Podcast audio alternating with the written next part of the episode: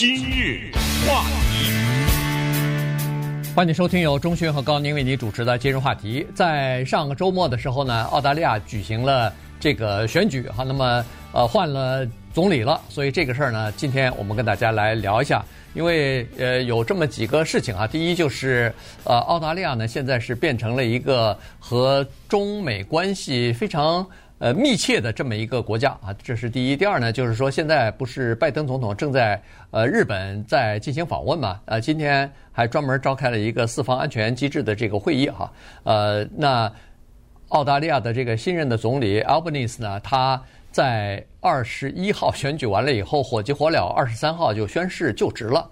一般的国家都会待个什么一个月，在美国十一月份选举完了以后，要一月份才总统才上任的，有一个交接的时间啊。但是 Albanese 呢，他等于是赶快宣誓就职之后呢，主要是为了参加二十四号，就是现在正在这个呃日本在举行的那个四方安全会议啊。所以呢，作为他必须要宣誓。变成了总理以后，才可以代表澳大利亚作为这个政府的首脑去参加这个呃高峰会的哈，所以呢，这是一个挺特殊的情况。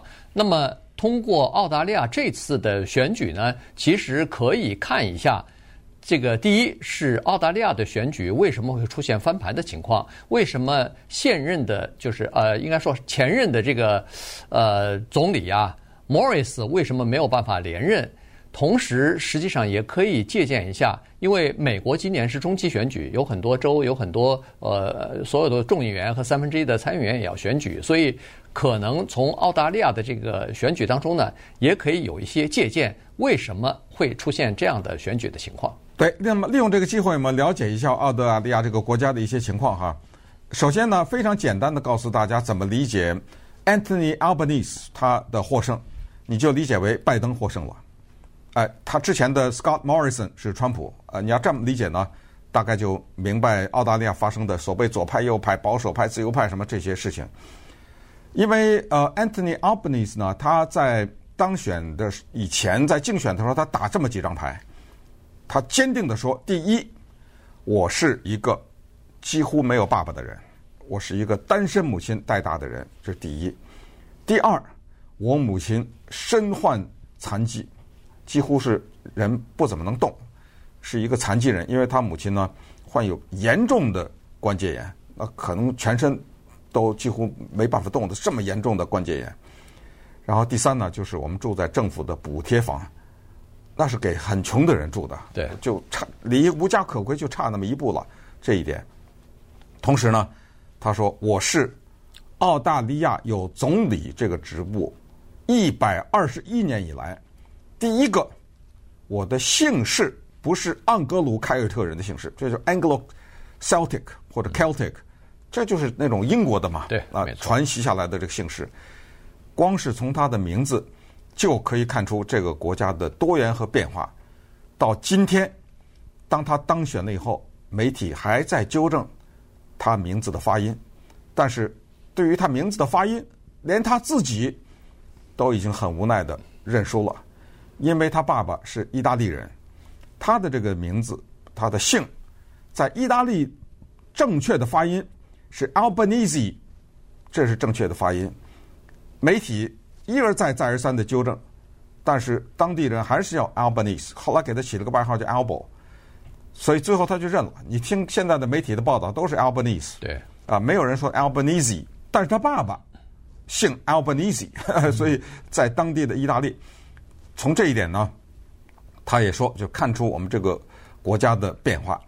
在意大利啊，他所代表的党呢叫工党 （Labor），工党就是干活，对不对？就是英这个英文字，跟英国的工党非常的像。他们叫什么呢？叫做中左派。所以一听说谁是工党呢，就知道他有点像美国的民主党这意思。在英国的共和党呢，叫 Conservative Party 叫做保守党，可是澳大利亚的这个共和党啊就有意思了，它居然叫自由党，它叫 Liberal Party，所以就是叫中右。那么就是 Scott Morrison 就是等于美国的共和党，但是他的党的名字却叫自由派，嗯或者叫自由党。所以把这些背景跟大家讲清楚以后，就知道拜登战胜川普，你就理解了，他 这这是这么着了。嗯，对。那当然，这个 Morrison 呢，他就是啊，现在已经下任了哈，因为二十三号这个新任的总理 Albanese 不是已经宣誓就职了吗？所以呢，呃，Morrison 算是前任的总理了。他在竞选期间呢，说实话是犯了一些错误，同时他也有一些包袱啊，因为呃他在任内呢有一些事情也没有处理好吧，呃，所以呢失去了一些选票。你你从这次的选举的席次来看呢，呃，他是这样子哈，在。呃，澳大利亚的选举呢，它有这么几个特色，和美国是不一样的。第一，在澳大利亚的选举，投票几乎是叫做强制性的，也就是说，你如果不能举出一个理由解释你为什么不能投票的话，你几乎是不可以不去投票的。不去投票要被罚钱罚款的。所以呢，在澳大利亚的这个投票基本上。一弄就是什么超过百分之九十的投票率，这个和美国是不一样的。这咱可以借鉴一下，我觉得。对对，省着再什么呼吁，别呼吁了，对不对？就直接罚钱就完了。罚钱啊！如果不去投票，你有投票权利，不去投票就罚钱啊！这在这是澳大利亚的这个做法。呃，第第二个做法呢，就是在这个呃总体的投票的这个情况之下呢，他在这个之前呢，我我们刚才知道，就是说，呃，澳大利亚的很多的。呃，这个移民呢，原来都是来自于英国的，都是呃刚才说的 Anglo-Saxon 的这个民族里边来的哈，所以呢，他们不管是整个的社会的构成，还是议会、政府里边的这个人士呢，大部分都是呃呃就英国的这个移民。但是现在呢，这个情况从七十年代之后啊，废除了这个种族主义之后呢。或者是呃，这个情况就有大幅的改善，就是很多的多元化的人呢，就逐渐的涌入到这个澳大利亚去，其中很多就是来自于呃印度和呃中国的啊，这些移民就比较多了。那么在澳大利亚的华人，据说是差不多有一百二十万左右，那么能有投票权的估计大概百万左右，呃，不超过一百万左右。但是如果要是每一票都能，每一个人都去必须要去投票的话，那你这个力量不容小觑啊。嗯。呃，然后呢，在这次的选举当中呢，实际上这个 Liberal 这个党呢，它。实际上输给他自己更多一点，原因就是说他丢掉了二十几席哈，在美国选总统是直接选总统，但是在澳大利亚选总理呢是选那个党，选他的党。这跟英国也很像嘛。哎，就对，他就是选这个众议院的席次。任何一个党如果一党独大，超过了众议院的这个一半的席次的话。那就可以单独呃阻阻隔了，呃，自己的政府全部都可以变成自己党的这个人，呃，因为你已经足够掌握了这个众议院的半数以上的席位了。那么现在这次呢，好像工党就已经超过了半数席次啊，所以呢，这次的这个 Labor 啊，劳工党啊，他们是可以自己单独组阁的，他不用再跟别的党这儿拉两个，那儿拉两个，对不对？没错，组成所谓的联合政府了。那澳大利亚呢？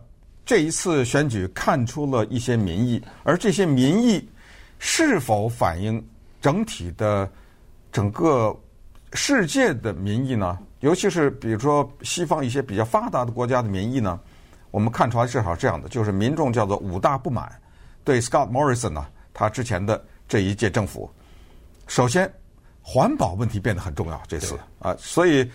如此之之重要，以至于他们的那个标志的颜色都发生变化。啊，这个一会儿咱们再讲哈。就是说，第一呢，环保的问题得到重视。那么，这个显然 Scott Morrison 他忽视了这个问题，或者至少是他的重视程度没有反映出民众对这个问题的重视程度。第二呢，就是对于新冠疫情的处理，大概也没有让老百姓觉得非常的满意。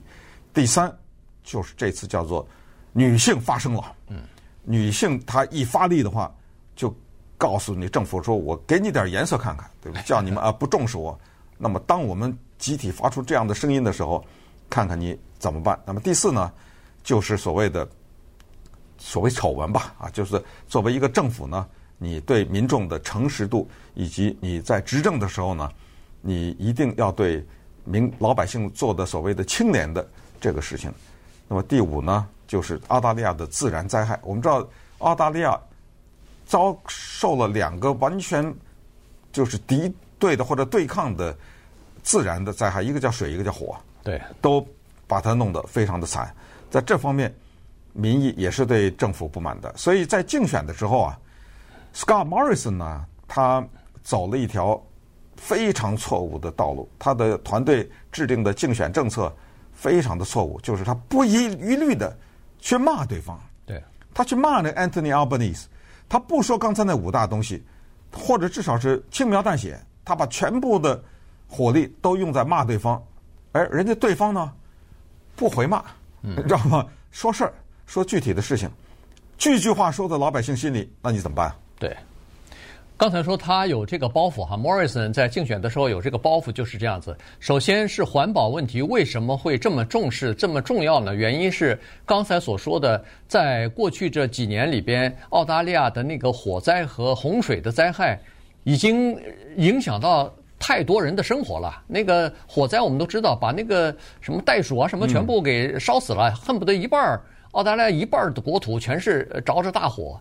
在这个时候呢，居然。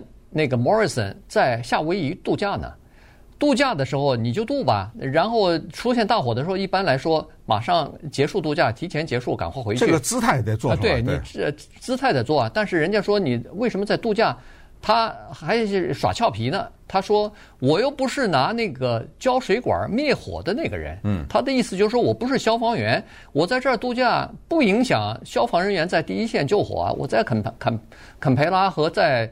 夏威夷有什么区别呢？对，他这个顺便说一下呢，这个是英文的表达法的一语双关啊。I don't hold a hose，呃，我们知道 hose 就是浇水的那个水管子嘛。嗯。我手里没拿着水管子，这个是澳大利亚的一个俚语，就是这不是我的工作。对。呃，你比如说，呃，让一个人说，哎，你把这个事儿做一做。哦，I don't hold a hose，干嘛叫我做啊？这不是我的工作，所以他这俏皮就让人觉得很巧妙，对不对？嗯。正好是着火，我这一语双关。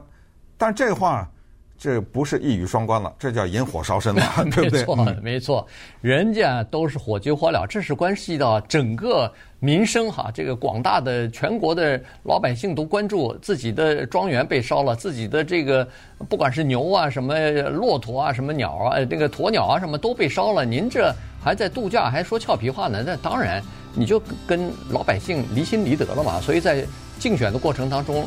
人家反对党就打出这个呃口号来，你就吃不了兜着走啊！今日话题，欢迎继续收听由钟讯和高宁为您主持的《今日话题》。这段时间跟大家讲的呢是澳大利亚的这个总理的选举啊，呃，实际上是国会的选举呢，在周末的时候落幕了哈。新的这个总理呃 Albanese 呢上任啊，所以呢，这个我们今天就跟大家稍微的来讲一下，因为他有很多事情啊，实际上是和美国所息息相关的哈。呃，刚才所说的是那个气候变迁的问题，这个是这次竞选当中的一个非常主要的议题。显然，在澳大利亚，人们已经对这个事情啊，已经这个上升到一个比美国还要重视的这么一个程度了。呃，就目前来讲，澳大利亚的那个呃减少碳排放的这个做的呃这方面的工作呢，做的比什么加拿大呀？呃，比其他的国家都还要好啊，所以呃，他们已经减少了百分之二十左右的碳排了。那当然，新任的呃政府上台以后呢，这是一个很大的挑战吧，至少是因为它再减排的话呢，那个呃可能会造成通货膨胀啊。那么现在通货膨胀本来全球的情况就比较严重，但是呢，这个。澳大利亚的失业率呢，和美国一样，又是比较低，所以算是经济还可以哈，还是处于相当有活力的这种情况。所以这就对呃政府在控制通货膨胀这方面呢，它就呃必须要呃，比如说是呃减息啊什么的，和美国做法一样。那这样一来的话，可能就对经济的发展呢就造成不利的影响。所以呃，怎么样来平衡？就是既要发展经济，同时要把通货膨胀控制好。这个呢，其实澳大利亚面临的面临的问题是和美国同样的，不是全球都面临这样的问题吗？对，不对？那我们知道呢，现在的阿尔巴尼斯啊，就是 Albanese 呢是五十九岁，那么把这个年龄往前倒推呢，差不多就是在一九六三年这个时候，那么他呢这个故事也是被澳大利亚媒体甚至全球的媒体来广泛的报道，就是在一九六二年的时候呢。他母亲坐了一趟游轮，在游轮上呢，遇到了一个帅气的意大利的年轻的小伙子，他是这个游轮上的服务生。那么两人坠入情网，等妈妈从游轮上下来的时候，他已经但是在，就是至少是产生在妈妈的这个腹中了啊。后来呢，他的妈妈跟他的爸爸就再也没有见过，所以在他出生的时候，他就是第一天就是一个单身的母亲。等他懂事儿的时候呢，他的母亲就一直的告诉他说：“因为你爸爸呀。”之所以不在，是因为有在你还没出生的时候呢，家里出过一次车祸，所以你爸爸呢在车祸中丧生了。这这就是他一直毫无疑问的这么对这个事情的理解，对他的生父的去处的这么一个理解。因为呢，主要是家里的这种宗教传统啊，可以在社区之类的影响啊什么，甚至包包括社区中很多人都不知道，原来他的生父还活着。直到他十四岁的那那一年呢。他妈妈就跟他说了，说实际上，啊，在你那时候比较小，还考虑到咱们家的名声啊等等哈，所以我就没跟你说实话。其实你爸还活着呢，他是那一年我在游轮上遇到的这么一个意大利的年轻人啊等等。但是呢，你不要去找他，这是他妈妈给他的叮嘱。二零零二年的时候呢，妈妈去世了。哇，这一说二十年以前了哈，这个因为他不是这个非常重的这个慢性的关节炎嘛，啊，吃政府的救济活着。所以他尊重了他妈妈的愿望，一直到他妈妈二零零二年去世以后呢，他才开始慢慢的去寻找他的父亲，也是挺辛苦的啊，花了很多年的时间，但是终于在意大利的一个地方就找到了他的父亲。他们好像第一次见面。是二零零九年，那那个时候他当然他爸爸已经跟别人结婚了，还生了孩子什么的，所以他等于是有一些同父异母的兄弟姐妹什么之类的哈。对，呃，相见甚欢呐，据说是两个人就父子的感情也非常好。呃，他爸爸是不是也去世了？好像，呃，不知道。但是那年他去跟他爸见面，在意大利见面的时候，他已经是澳大利亚的，我看当官了，哎，交交通还是基础建设部的部长了啊，他已经是呃年轻的这样一个从政的。这么一个小明星了，他是一个职业政客，对，基本上就是他基本上是大学毕业以后，大概就很早就开始从政了哈，因为他确实是在这样的环境之下长大，他自己后来不管是接受采访还是他自己写了一本书啊，在这个二零一七年的这本自传当中呢，他也就就讲为什么自己从政，他就是看到他母亲的这样的情况，后来。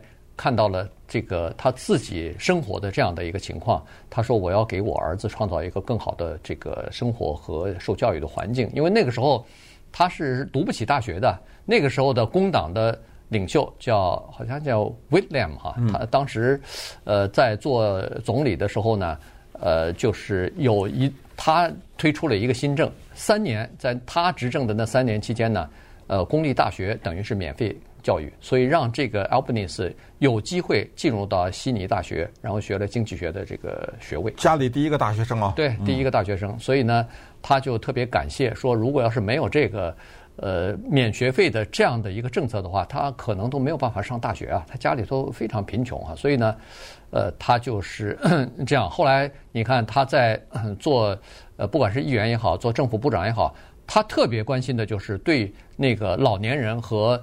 呃，残障人士的照顾，他是在这方面是不遗余力的，因为他知道他母亲在领取社会救济的时候，在残障的时候，呃，得到的这种待遇啊，他说非常痛苦，呃，然后他一定要设法改变这样的这个现状。嗯，这样的人呢？当然，我们也可以理解哈，看一下美国的政治的一些代表人物，也发现有共性，就这样的人比较容易成为民主党人，对，对不对？对，呃，比较容易成为穷人嘛，对，比较容易成为这些人的代言人。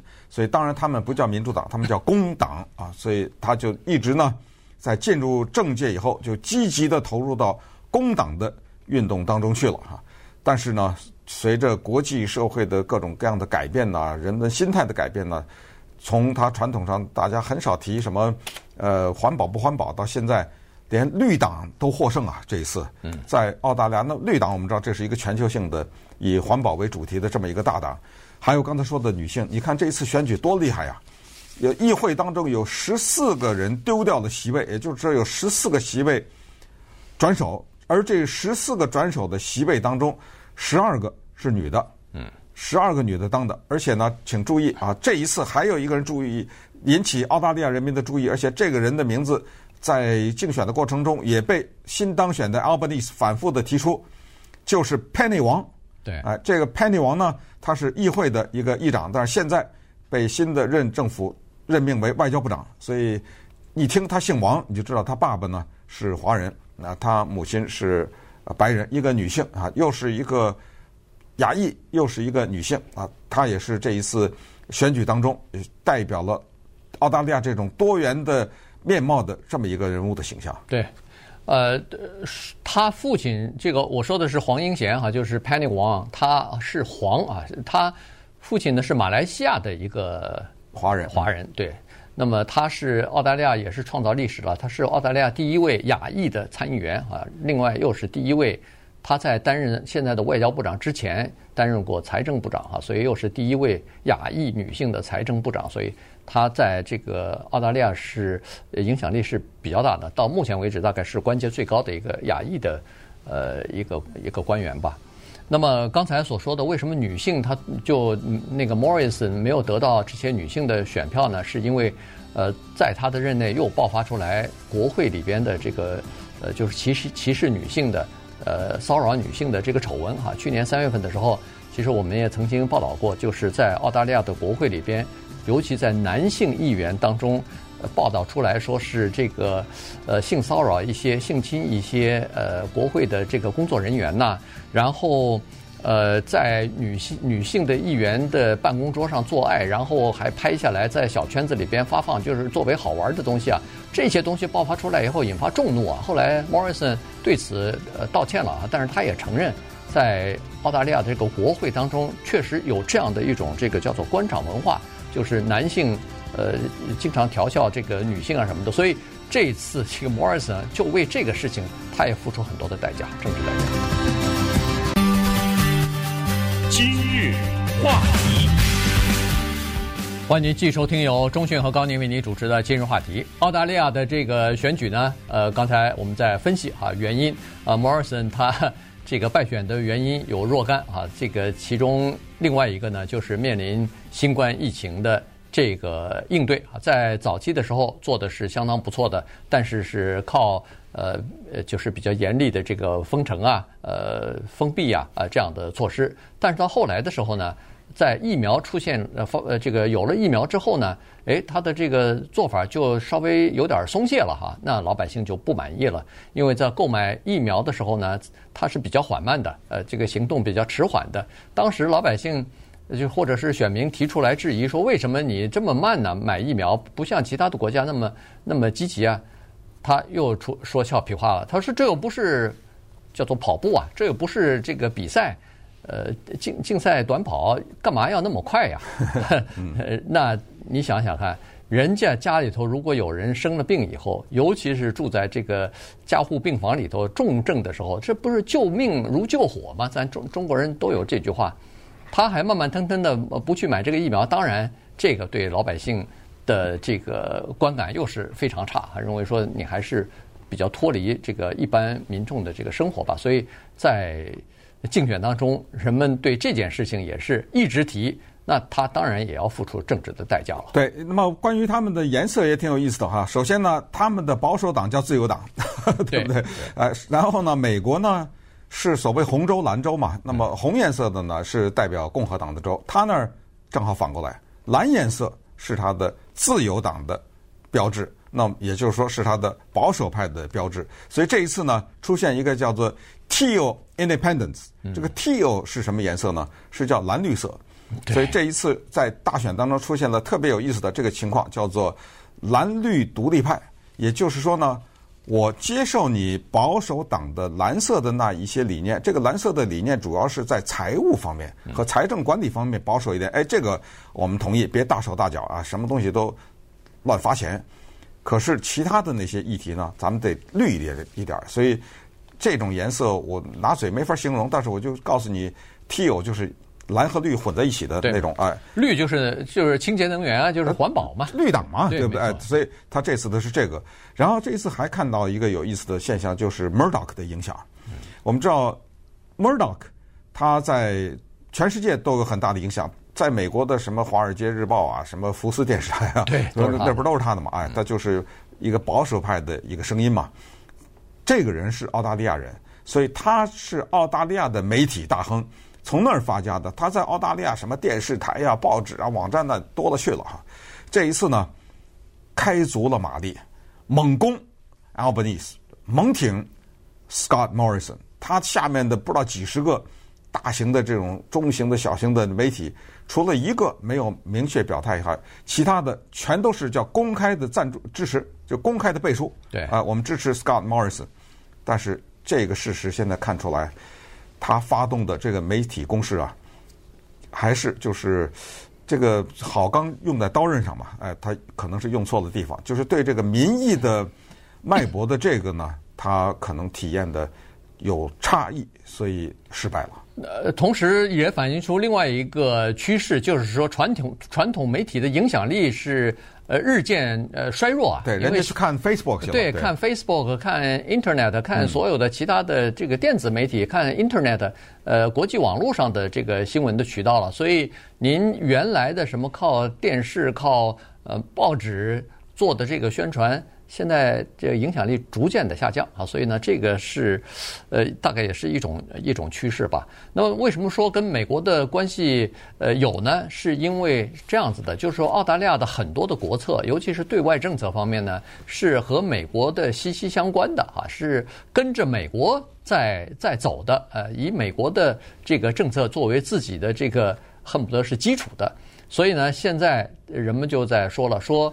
在目前的状况之下，美国今年期中选举可能是呃十一月份要举行了。如果要是美国期中中期选举共和党获胜的话，那么共和党的政策对外政策可能会跟现在的拜登的政策有个有比较大的不一样啊。所以呢，在这种情况之下，那对这个奥布尼斯来说就是一个挑战了。他和他是一个恨不得是美国的民主党。那么他要在这个对外政策上如何来和美国的那个比较保守的对外政策进行衔接，这个对他来说也是一个考验。